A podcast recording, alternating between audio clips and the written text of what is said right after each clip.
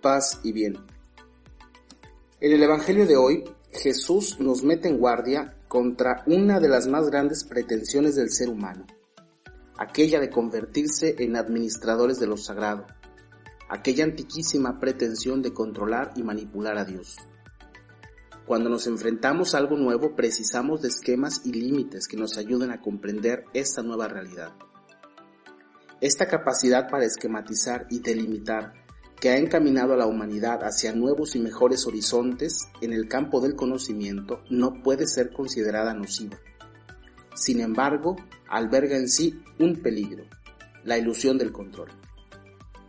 Por eso, cuando en el Evangelio de hoy los fariseos y los maestros de la ley encaran a Jesús e intentan desacreditarlo, argumentando que los discípulos del Bautista y los discípulos suyos ayunaban frecuentemente, mientras que los discípulos de él comían y bebían. Jesús responde con la parábola del vino nuevo y los odres viejos. Al vino nuevo corresponden odres nuevos, de lo contrario, el vino nuevo revienta los odres viejos. Y es que el vino experimenta procesos naturales de fermentación que pueden reventar los odres que no estén capacitados para albergarlo una bellísima imagen la que nos proporciona Jesús. El proceso natural del vino no puede detenerse con el pretexto de un odre inadecuado. Y no puede detenerse porque hay algo vivo en ese vino que está fermentándose y transformándose.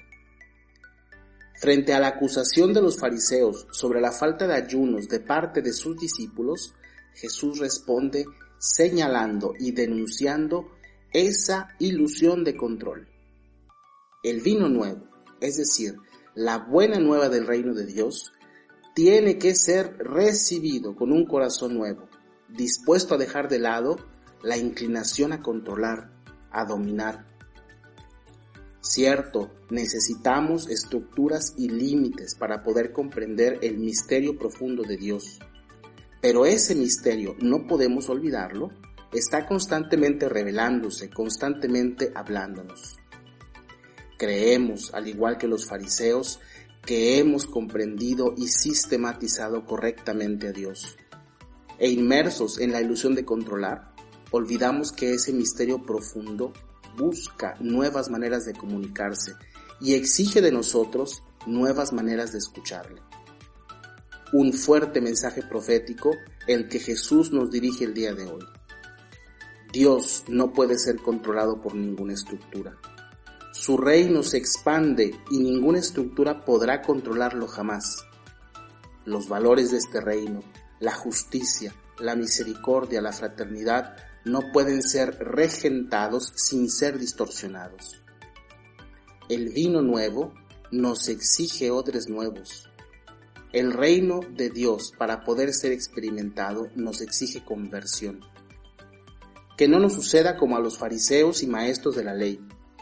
Mientras estaban afanados en los antiguos odres, el vino nuevo, lleno de vida, fermentaba y transformaba sin cesar. Los ciegos veían, los mudos hablaban, los paralíticos andaban, los demonios eran expulsados y los pecadores se transformaban en discípulos.